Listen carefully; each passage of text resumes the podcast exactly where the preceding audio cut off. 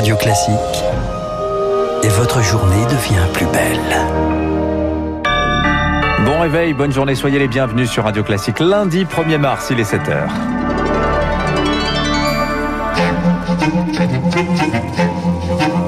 6h30, 7h30, la matinale de Radio Classique avec Dimitri Pavlenko. À la une ce matin, peut-on encore échapper au reconfinement général? Mars sera décisif. Emmanuel Macron fait encore le pari de mesures ciblées, mais pour combien de temps?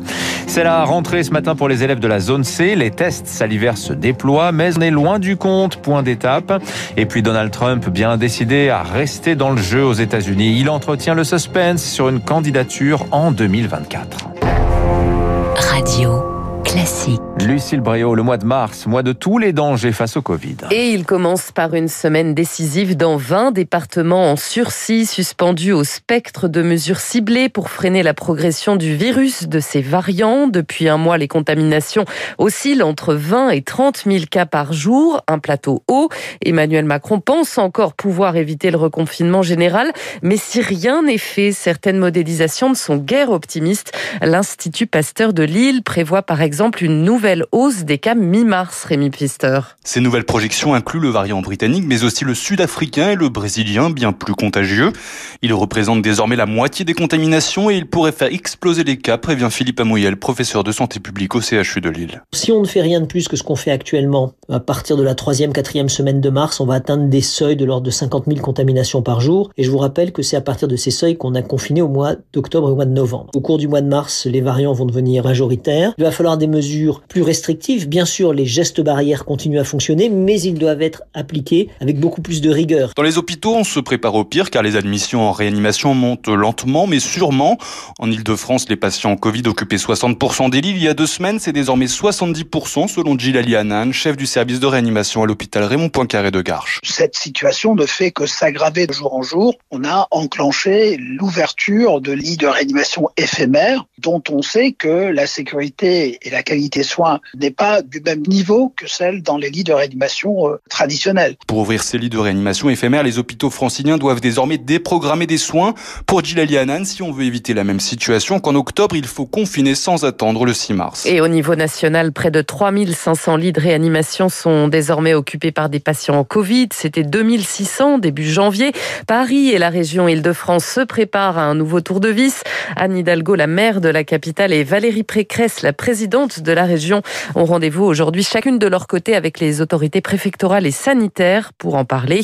Ce week-end, le beau temps a attiré les foules sur les berges de Seine.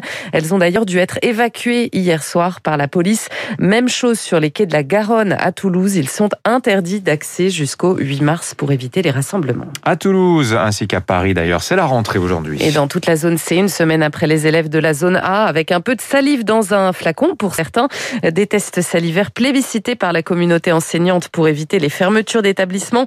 Ils montent en puissance, mais on est encore loin du compte, Sarah Loubacouche. L'objectif affiché du gouvernement, c'est la mise en place d'un dépistage massif, 300 000 tests par semaine d'ici à la mi-mars. Objectif d'ailleurs rappelé jeudi par Jean Castex lors de sa conférence de presse. Mais on est encore bien loin du compte. On monte en puissance progressivement, selon le ministère de l'Éducation. À ce stade, il est donc difficile de savoir précisément combien de tests salivaires ont été réalisés sur des élèves de primaire. Dès aujourd'hui, ces tests vont se déployer massivement dans la zone A, c'est-à-dire celle qui a repris l'école la semaine dernière.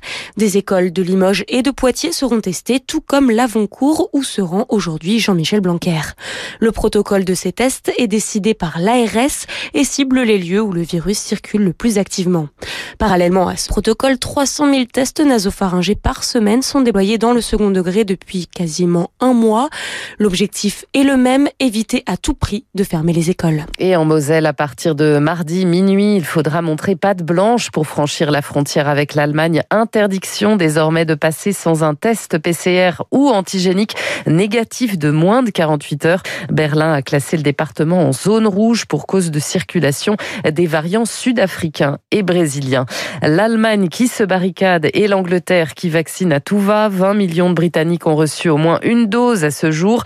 Un peu moins de 800 000, les deux chez nous, près d'un million 600 000 personnes ont reçu les deux injections. Eux n'en peuvent plus d'attendre hein, la réouverture. Ce sont les acteurs acteurs de la culture. Ils interpellent Emmanuel Macron. Dans une lettre ouverte adressée au chef de l'État, publiée dans les colonnes du Parisien, ils réclament clairement la réouverture des lieux culturels, pas dans un mois, pas dans deux, mais immédiatement.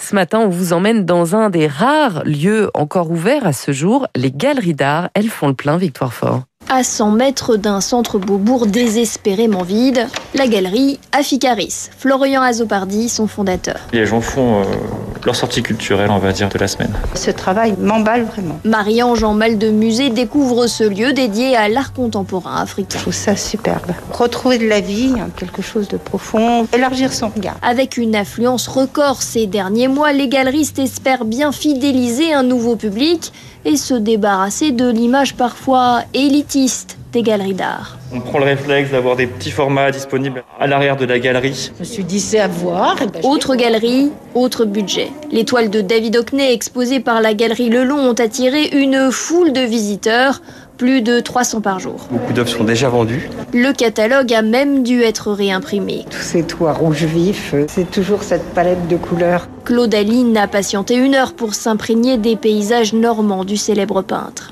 On ne sait pas si on va avoir un autre confinement, donc on en profite. Le souhait de nombreux visiteurs que les musées rouvrent et pourquoi pas retrouver une toile d'abord aperçue dans une galerie. Dans le reste de l'actualité en France, l'heure du jugement pour Nicolas Sarkozy au procès des écoutes, le tribunal correctionnel de Paris se prononce à la mi-journée. Quatre ans d'emprisonnement, dont deux fermes ont été requis contre l'ancien président. Emmanuel Macron, lui, est attendu à Stein, en Seine-Saint-Denis, aujourd'hui pour promouvoir la plateforme gouvernementale Un jeune, une solution. La Seine-Saint-Denis, où une rixe entre bandes rivales a fait trois blessés hier à Saint-Ouen, dont deux par arme blanche. Dans la cité Charles Schmitt, connu pour être un point de vente de drogue, les ministres de l'Intérieur, de la Justice, de l'Éducation réunissent aujourd'hui d'ailleurs les préfets d'Île-de-France pour trouver une réponse au phénomène des bandes. Enfin, c'était le grand retour de Donald Trump à la tribune cette nuit l'ancien président de la République, l'ancien président américain redescendu dans l'arène à Orlando, en Floride, devant un parterre de supporters conservateurs, ravi de son retour. Sa première allocution depuis son départ de la Maison Blanche, c'était le 20 janvier, l'occasion de flirter avec une éventuelle candidature à la prochaine présidentielle. On l'écoute. Avec votre aide, nous reprendrons la Chambre des représentants. Nous reprendrons le Sénat. Et ensuite, un président républicain fera un retour triomphant à la Maison Blanche. Je me demande bien qui ce sera. Qui sait? Qui sait? Je pourrais même décider de battre les démocrates pour la troisième fois. Voilà, Donald Trump qui n'exclut pas, qui exclut cependant, pardon, de créer un nouveau parti. Et puis c'était aussi les Golden Globes, Dimitri, cette nuit aux États-Unis. Grande vainqueur, la série The Crown de Netflix, sacrée dans quatre catégories, dont celle de meilleure série dramatique pour sa quatrième saison. Longue vie à la reine. Merci Lucille Bréau. Je n'ai pas vu encore The Crown, mais il paraît que c'est pas mal. Cinq saisons, je crois, c'est un petit peu long. 7h09, restez avec nous dans un instant le rappel des titres de l'économie, l'édito de François Vidal. Reparler de cette montagne d'épargne accumulée par les Français et des projets de Bercy pour elle. Et puis notre invité juste après Olivier Saleron, le président de la Fédération française du